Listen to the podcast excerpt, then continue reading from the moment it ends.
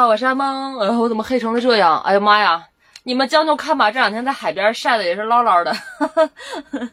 今天主要是跟大家报个平安，然后呢就是交个作业嘛，好久没出现了，交个作业，然后呢顺便再凡尔赛一下。凡尔赛主题是什么呢？就是高考。这两天中国这边不是正在高考吗？七八九三天，哎呀，我就想起来这些又是去赶着高考的这些莘莘学子们啊。感觉又是鲤鱼跳龙门、闯鬼门关、走独木桥这么走走一遭，然后就勾起了我对于我当年高考的回忆啊！就是阿蒙当年高考，大言不惭的说，那个分数是可以上清华北大的。当年高考考了六百六十九分，在陕西西安市参加高考，当年陕西好像是第总排名文科第三十名，对。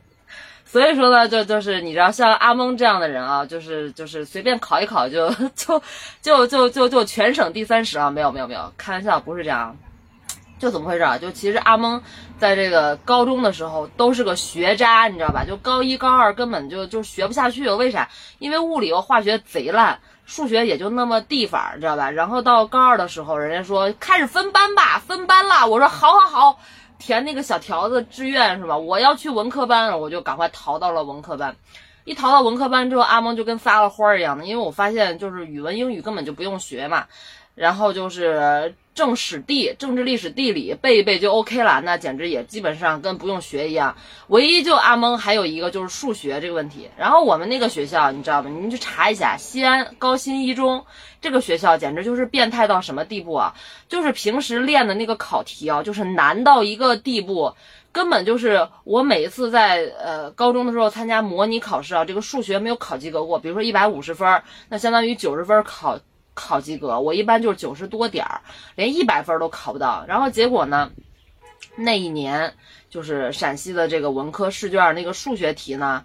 就是好像比正常时候要稍稍简单一点点。那你想想，比正常时候简单一点点，那对于我们这种经常拿那种齁逼难的题来难为大家那种啊，结果就变成什么？就阿蒙在参加高考的时候考数学，我就发现我操，我从第一题到最后一道题全部都会。你说那个感觉啊，真的是，我觉得人生可能有这一次爽到这个份儿上，也就没有第二次了。这就是有有种叫披荆斩棘，就乘风破浪的姐姐，乘风破浪的阿蒙。从第一题做到最后一题，然后呢，最后一题有大概三四问吧，最后两问没做，没时间了，哎，也没检查，呼就交交交卷了。结果回来一估分，不敢相信，我操，数学考我估的是一百四，对，一百五满。然后呢，这高考分一出来，哎，高考数学考了一百四十二，哎，然后呢，其他那些什么文综啊，正常发挥，结果最终阿蒙就以六百六十多分的高分成绩。然后就其实是够北大清华的分儿的，因为我结果你知道，就是中国的那个，就是这种高校什么，你知道吧？就一个班出两三个、几个清华北大什么的，这些老师都是有奖励的，都是有补贴的。然后我都记得我的志愿都交上去了，因为我你知道我就是个学渣，我没有没有那个底气，没有勇气去报清华北大，因为如果我清华北大。报了之后上不了，那我可能连就是第一梯队的什么复旦、人大这些可能都上不了，就直接落到第二梯队是什么不知道。那我又不想复读，所以我求稳嘛，你知道吧？我就是个求稳的人，所以我都报上去之后，老师还打电话问你要不要改志愿呀？要不要改志愿？我说不改不改。我说你说估分报报志愿，万一你说那个填图卡什么写 A B C 这玩意儿填错了怎么办？谁对我谁为我的未来负责？试是我考的，分是我估的，那志愿我自己报。所以其实呢，就是什么呢？就是阿蒙从上大学那一刻开始，就我的人生所有的事情都是我自己在做主。我的父母亲没有在我的生活中任何一件事情上面横加干涉，我也没有听他们的任何事情。所以呢，这一路跌跌撞撞走来，也尝过很多苦头，但是呢，也尝到了自己为自己人生做主的那么一个好处。对，所以呢，就是这就是阿蒙高考的经历。后来我就上了人大新闻嘛，新闻学院。就当时你也不知道哪根弦也不对了，知道吧？就是死乞白咧的，非要觉得 要，对，要到人大。然后本来人大和复旦选一个，后来我是北方人嘛，就觉得可能去北京更熟悉一些。所以那时候还是保守，你知道吧？所以就是就这种心路历程回忆起来，也没什么好嘚瑟的，没什么好凡尔赛的，只是想跟这些高考的莘莘学子，哪怕你是可能刚参加高考，可能你即将参加高考，可能你是即将，可能你是高考的孩子的父母亲，看到这条视频，能够知道高考并不是人生的唯一选择。呃，很多人像我们这一代的人，活在那个时候，就好像活在系统里面，我们没有选择，好像我们学校之外的高墙之外的路是什么路，我们就不知道了。我们眼前只有一条路，就是好好学习，高考，高考考分儿，然后上大学，就只有这么一条路。就因为我家庭比较传统，然后那个时候呢，你想学习是一件非常吃苦的事情，呃，但凡走过这一遭的人都真的不想再走第二遭，嗯。但是呢，其实我想跟你们说，不管你考得好也罢，考得赖也罢，呃，考得好，你可能上一上一所好的学校，那么你的人生才刚刚开始。你考得赖，对吧？我也建议你根据自己自身的情况，能不复读就尽量别复读了。道路千万条，安全第一条，直接上路就好，不要在原地踏步。对，这就是我对于高考的一些想法吧。而且就是高考。高考它就是个很平常的事儿，大家把这个高考当做一个平常的事儿，不要考完了之后就撒了疯的撕书啊，就啊 pub 里面跳舞啊、喝酒啊什么的，经常老有这种事情啊。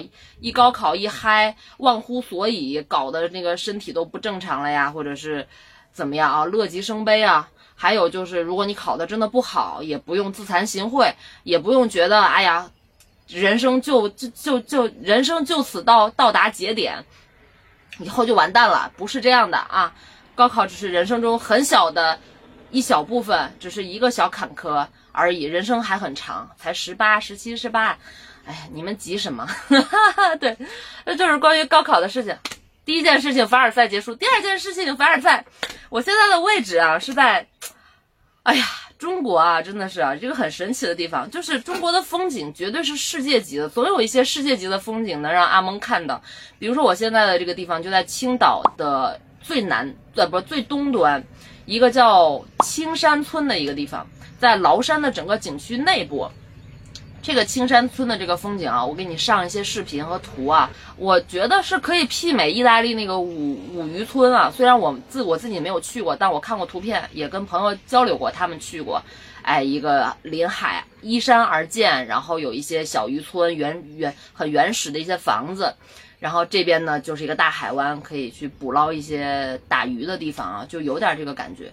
所以呢，就是这边这个地方叫青山村，然后呢，这也是崂山茶的原产地。我待会儿给你们放一些这个崂山茶茶园啊，我今天拍到的一些，呃，茶树、茶农，包括这个海边的依山而建的房子，这你能看到这个视频上啊，是不是它那个房顶都是一色儿的，都是橘红色啊？然后这边就是。呃，非常漂亮的这个海湾，然后非常的安静，非常宁静。我今天在这个小村庄走的时候，几乎看到的都是长寿老人，年轻人比较少。然后呢，就是非常闲适啊，一个可能八十多岁，一个九十多岁，然后两个人看起来还是很年轻，还是非常健谈，耳聪目明。所以就真的是一方水土养一方人，我觉得这儿真的挺好的，列为阿蒙的养老地啊，option 之一。对。所以呢，这两天就是因为在崂山这边溜达嘛，然后就开开开开开开到这个小渔村，就觉得可以多住两天，嗯，多住两天。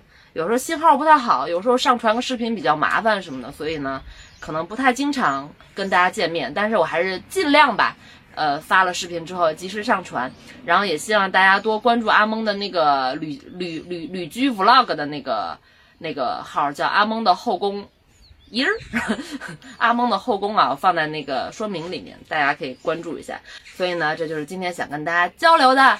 呃，还是一句话啊，祝高考的学子们考出好成绩，加油！好啦，今天就这样，拜拜。